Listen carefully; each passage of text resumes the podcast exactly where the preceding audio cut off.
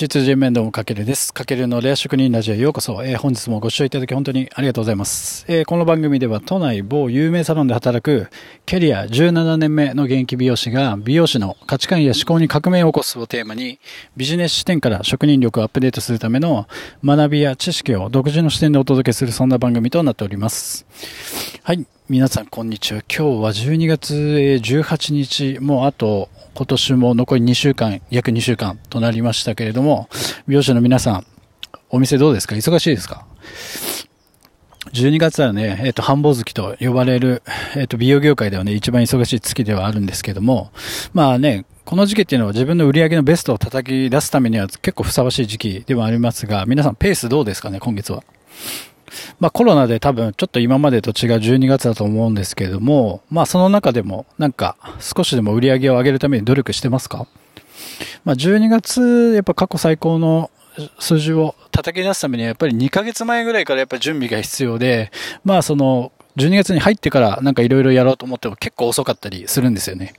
まあそこはちょっとしょうがないとして、じゃあ来年のちょっと12月に向けても含めて今回、えっと、テーマ解説していこうかと思います。で今回はまあ9割の人がやらない必ず目標達成できる方法というテーマなんですけども、まあ今回はだから美容師として、まあ、指名売上を今より増やしたいとか、まあとりあえず指名売上100万円の壁を突破したいと考える、まああなたのために、まあビジネスをする上では、まあこの基本となる目標を達成させるための考え方、えっ、ー、と、をお話ししていきたいと思います。なので、まあ最後まで多分聞いてもらえれば、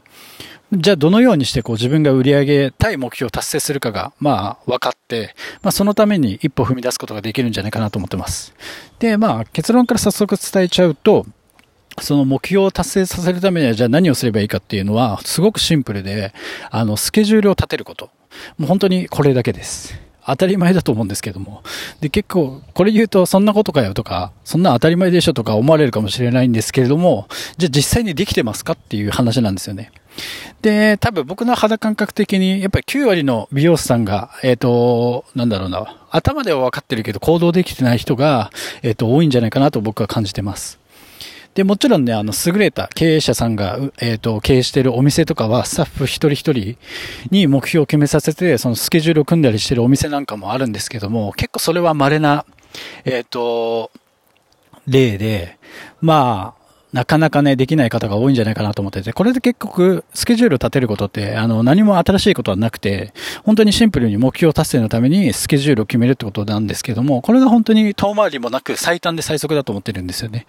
だから、なので、まず分かってはいるけど、食わず嫌いにならずに、ぜひ今から、この、じゃあどうやって設定するかっていうのを今提案しますので、ぜひ、ちょっと実践してみてください。じゃあ、えっ、ー、と、まあ、どのようにしてね、じゃあスケジュールを立てていくかっていうと、まあ、例えば月の指名売上100万円を達成させたい、よし、達成させようと考えたときに、じゃあまずは何をするかというのと、まあ、いつまでに達成するかっていう、その、期限を決めるってことがすごく大事ですよね。例えば今12月なので、じゃあ来年の12月までに、えっ、ー、と、1年間、来年の12月までに100万円達成させるとまず決めちゃう。そこから、まずその次に逆算して、その中間目標。例えば、まあ、来年の12月だったら、その半年、まあ、えっと、今からだと、えっ、と、来年の6月までには、じゃあ、ここら辺までの売り上げを上げとかないと、えっ、と、12月100万厳しいなってことで、次中間の目標を決める。じゃあ、中間の半年後の目標を決めたら、次は、まあ、2ヶ月とか3ヶ月の手前の目標を決める。で、そこからさらに、じゃあ、1週間以内に何をしなきゃいけないのかって、ちょっとこう、逆算して決めていくっていうのがすごく大事です。で、それが決まってくると、次に、例えば1日のえっ、と、じゃあ個人指名売上をどれぐらい、えっ、と、到達できれば月100万円いけるのかって、えっと、考えたときに、例えば100万円の場合、24日、まあ6日休みで24日勤務なら、多分1日4万ちょいぐらいですよね。うん。で、多分、だからじゃあ4万ちょいだったら単価、まあ1万円で、まあ4人呼ぶのか、あとは5000円で、まあ8人呼ぶのかっていうのは、その、お店の単価だったり、あの、雰囲気とかメニューによって変わってくると思うんですけど、まずその1日にどれぐらいやらなきゃいけないのかっていうのを、えっと、決めると、えっと、いいのかなと思ってます。うん。で、じゃあそれが決まると、じゃあそのためにはどうやってお客さん呼ぼうってなるんですよね。そうすると、例えば SNS からじゃあちょっと集客を活かしてみようとか、まああとホットペッパー、お店でやってる場合はそこを強化しようとか、あとはじゃあちょっと個人でブログ始めてそこから集客をしようかなとか、あとはじゃあちょっと YouTube でね、今トレンドだから YouTube 始めようかなっていう感じで、ちょっとこう、やっとここで具体的なマーケティング戦略を立てることができるんですよ。で、多くの人がやっちゃうのは先にこっちをやっちゃって、曖昧な、なんだろうな、ちゃんと明確な目標を決めずに、最初に SNS とかにやっちゃうんで、なかなか効果がないっていうことです。だからこれは結構ね、順番的に逆なんですよね。だからそこは最後。まずは達成したい目標から期限を決めて、えっ、ー、と、半年3ヶ月、2ヶ月、1週間のスパン決めて、じゃあ1日どれぐらいやんなきゃいけないのかって決まってから、じゃあどうやってお客様を呼ぶかっていうところに SNS だったりが、えっ、と、次来るって感じです。そして、それが決まると、次に1日のタスクにそれを落とし込む。というのは、だから1日のうち、1日これだけは絶対やんなきゃいけないっていうのを、えっ、と、そこで決まってくる。例えば、ツイッター、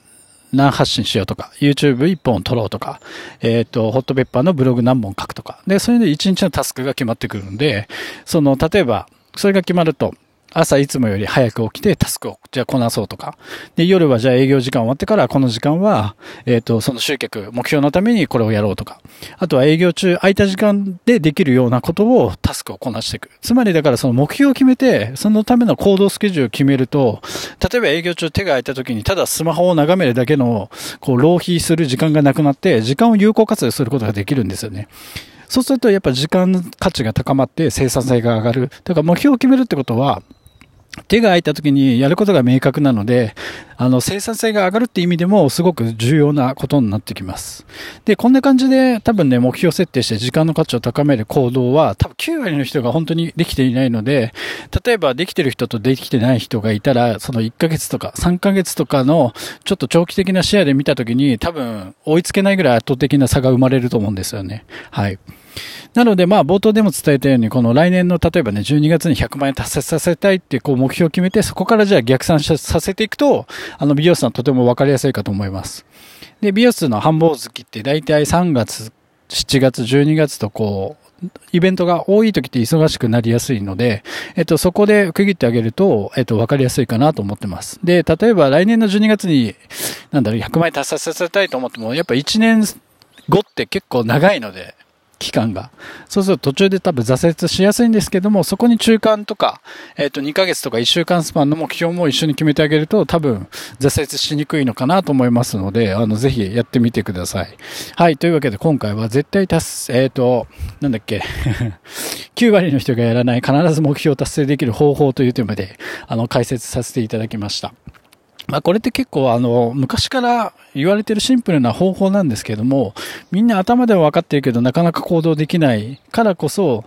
なんか、えっと、だからこそやることによって、大きく成果が出てくると思いますので、ぜひ今回の内容をちょっと意識してやってみてください。はい。というわけで今回ラジオがちょっと参考になりましたら、ぜひフォロー、コメント、いいね、いただけると大変励みになりますので、ぜひよろしくお願いします。はい。というわけで本日は以上になります。最後までご視聴いただきありがとうございます。またのご視聴お待ちしてます。かけるでした。いちちゃよいば。